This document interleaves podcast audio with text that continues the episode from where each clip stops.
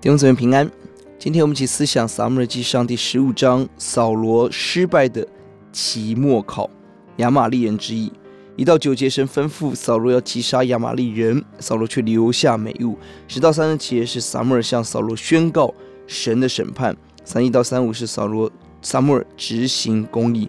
这一章是扫罗的期末考。扫罗的战役，大家仔细看，都可以说是场上得胜，场下惨。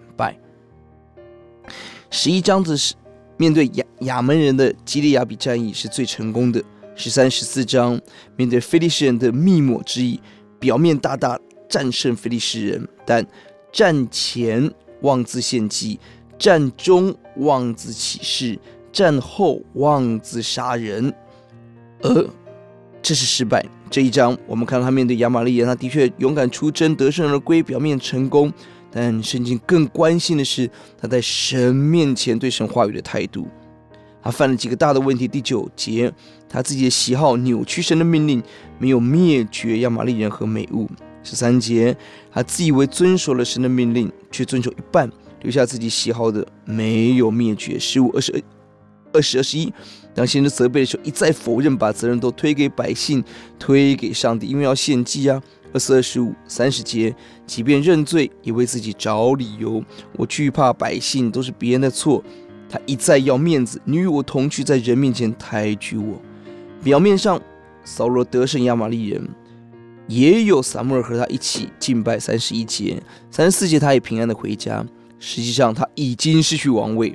接下来，我们看到神拣选另外一位合他心意的王大卫。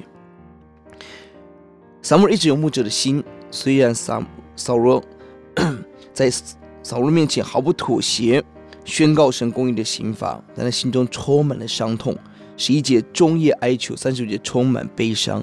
他体会到上帝的急切跟忧伤，用爱来讲真理的话，这是撒母耳榜样。要解二十二、二三节，撒母耳说：“耶和华喜悦凡祭和平安祭，岂如喜悦人听从他的话呢？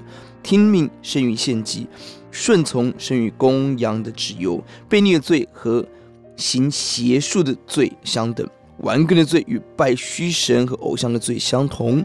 你既厌弃耶和华的命令，耶和华也厌弃你做王。扫罗最大问题就是不听从神的命令，听自己的喜好，听百姓不听神。表面献祭，神根本不要，神要的是我们的顺服。我们祷告，就求你帮助我们从心里顺服你的话语，听从你，走你路，奉主的名。阿门。